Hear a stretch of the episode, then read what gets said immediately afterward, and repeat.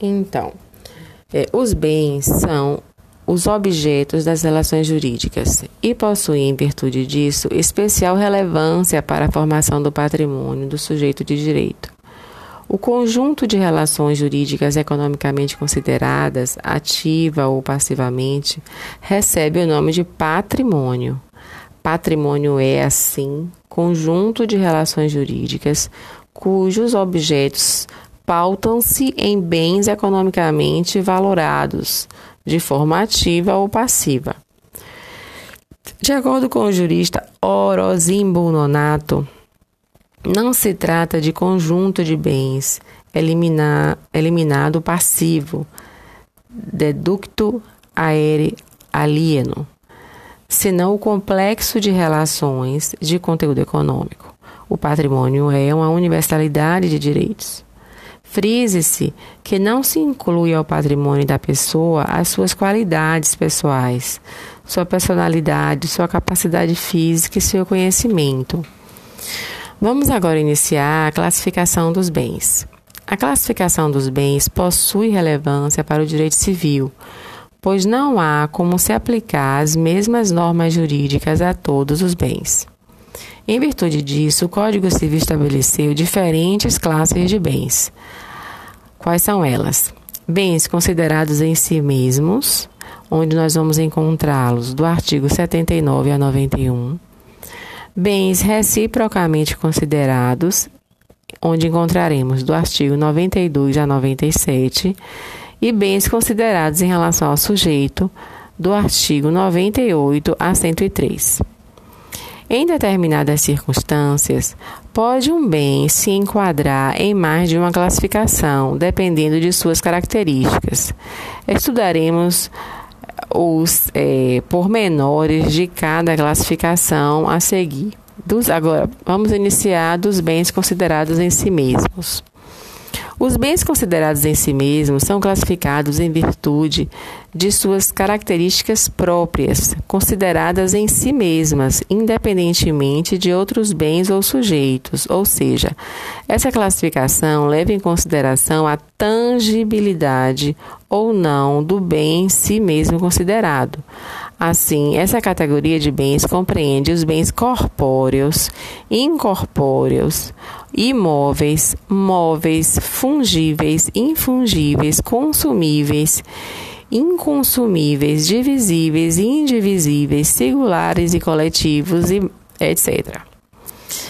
Bom, o que seriam os bens corpóreos e o que seriam bens incorpóreos? Os bens serão corpóreos quando possuem existência material, ou seja, serão tangíveis e sensíveis aos nossos sentidos. Os bens incorpóreos, por sua vez, são considerados de maneira, de maneira ideal, pois não possuem estrutura física, ficando sua compreensão relegada à inteligência do homem. Embora os bens incorpóreos não se apresentem materialmente, possuem cunho econômico relevante, de modo a ser objeto de relações jurídicas. Podemos citar como exemplos de bens corpóreos o carro, a casa, os animais e os alimentos, e como exemplos de bens incorpóreos, o direito autoral, o crédito e o fundo de, de comércio. Vamos falar agora um pouco sobre bens imóveis e bens móveis. A classificação dos bens em imóveis e móveis é extremamente antiga e considerada como uma das mais importantes em nosso ordenamento jurídico. Lembra Antônio Chaves que, do ponto de vista natural, o único bem verdadeiramente imóvel é o terreno, uma porção mais ou menos extensa da crosta terrestre. Tudo quanto nele for colocado ou implantado, mesmo um edifício de proporções volumosas, pode ser retirado ou destruído.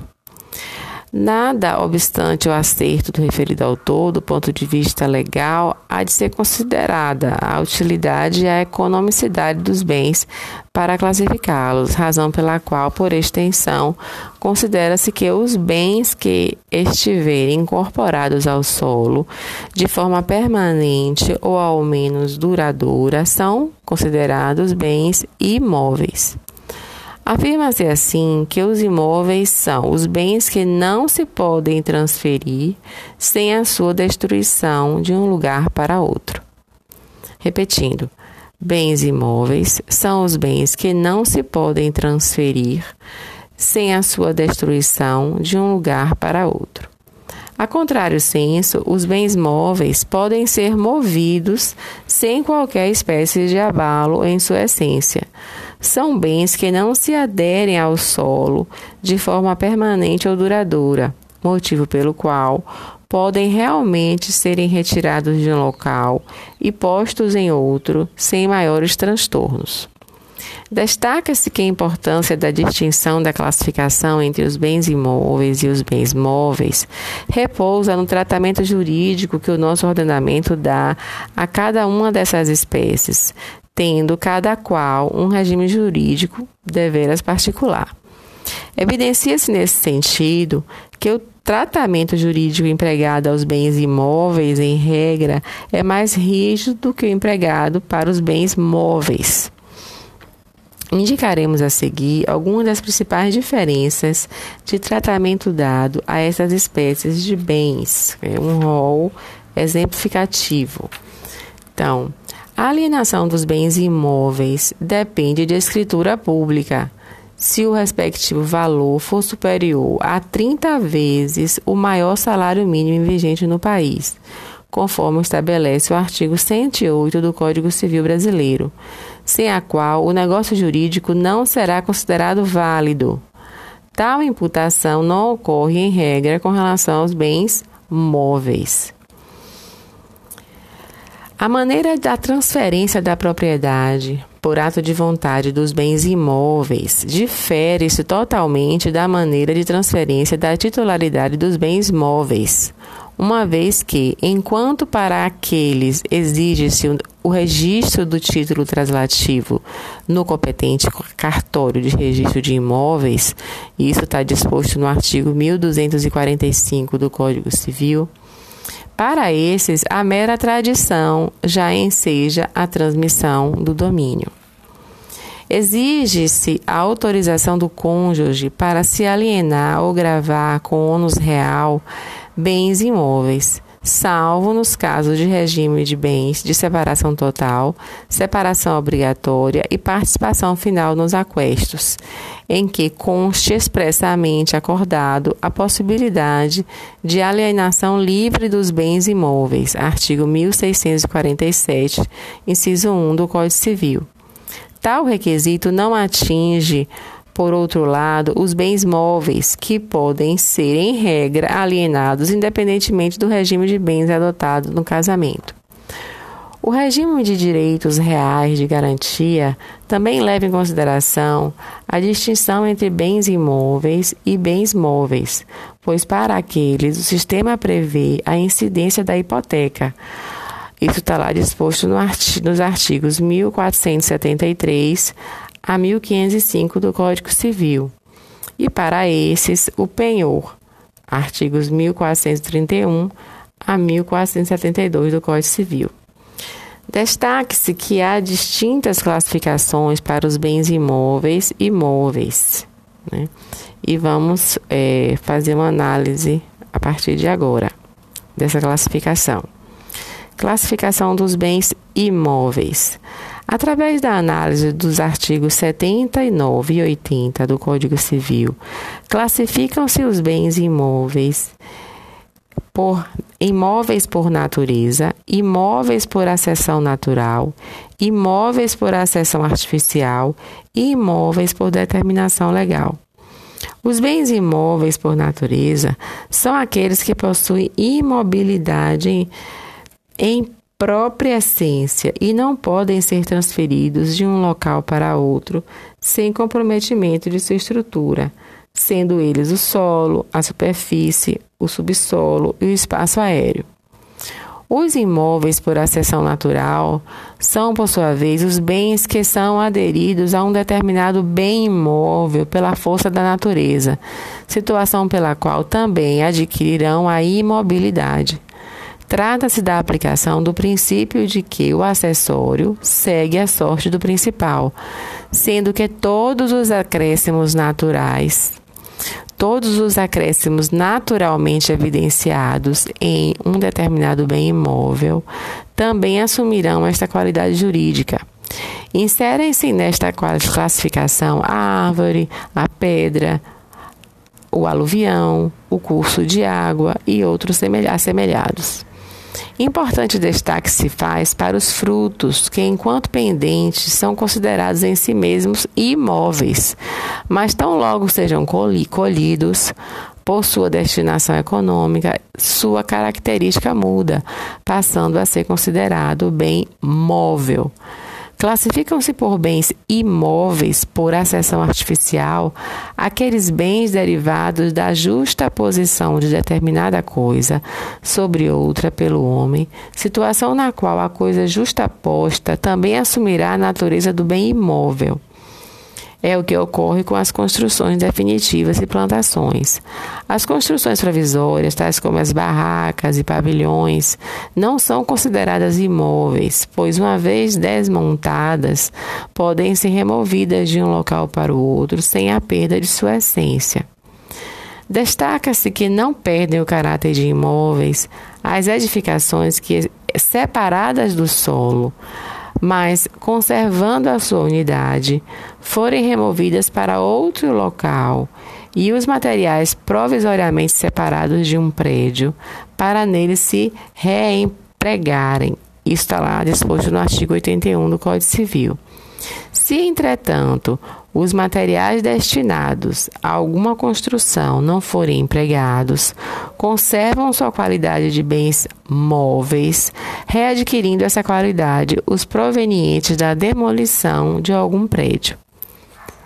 Caso as acessões artificiais ocorram com base em matérias em materiais de terceiros, desculpe, pode ocorrer a perda da propriedade do bem utilizado, de acordo com o disposto no artigo 1253 a 1259 do Código Civil.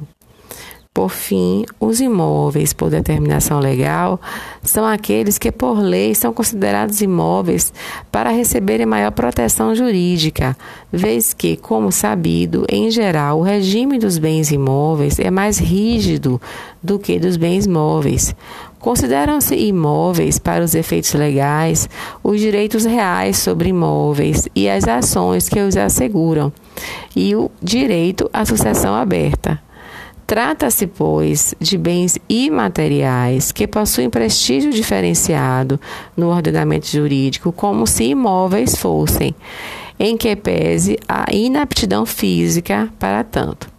Segundo Nelson Neri Júnior e Rosa Maria de Andrade Neri, os direitos são coisas imateriais e, por isso, não entram na classificação de coisas móveis ou imóveis para a segurança das relações jurídicas, entretanto, os direitos reais sobre imóveis são tratados como, imó como se imóveis fossem, certo? O que seria, eu vou trazer para vocês aqui agora o conceito de bem de raiz. O que seria bem de raiz? São os bens imóveis Bens de raiz são os bens imóveis que não podem ser removidos de um lugar para outro sem destruição. Esse conceito abrange os bens que são imóveis por sua própria natureza e os que assim o são por acessão natural ou artificial. O conceito de bem de raiz, contudo, é mais restrito que o do bem imóvel, porque não contempla os imóveis por determinação legal nem as edificações que, separadas do solo, conservam sua unidade, podendo ser removidos para outro lugar, outro local. Isso está lá no artigo 81, inciso 1 do Código Civil. Para Caio Mairo da Silva Pereira, que conclui acerca dos bens é, a, a seguinte ponderação: especificamente considerados, distinguem-se das coisas em razão da materialidade destas.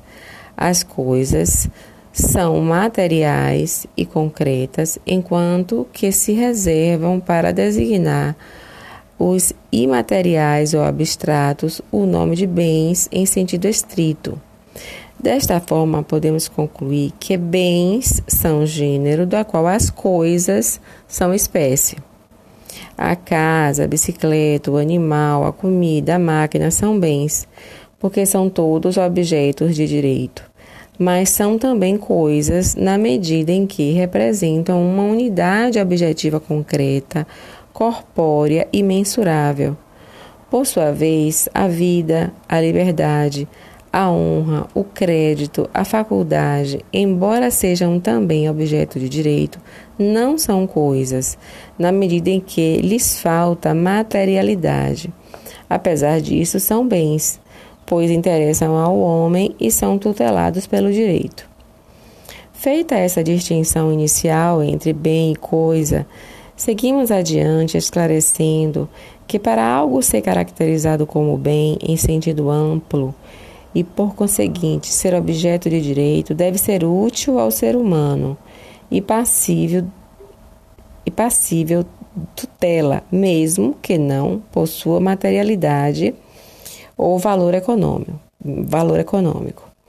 Apesar disso, o Código Civil, ao classificar os bens, estabeleceu o seguinte critério para a classificação: que ele seja útil ao homem, passível de apropriação e com valor econômico, isto é, patrimonialidade. Entende-se assim que o Código Civil, ao classificar os bens nos artigos 79 e seguintes, optou por tratar dos bens em sentido estrito, muito embora seja assente que o ordenamento jurídico reconheça os bens em sentido amplo.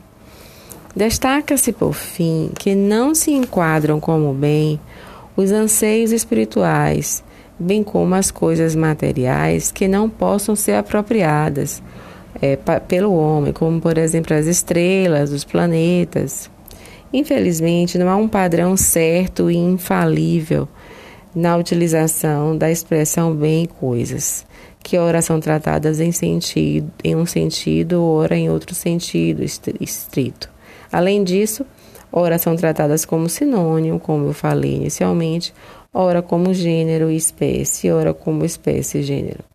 Embora a legislação, por vezes, não respeite a melhor técnica e a doutrina não seja homogênea, provavelmente pela falta de técnica do legislador, o operador do direito civil deve ficar atento aos rigorismos técnicos e saber interpretar, caso a caso, a situação em análise, sob pena de incorrer em erro.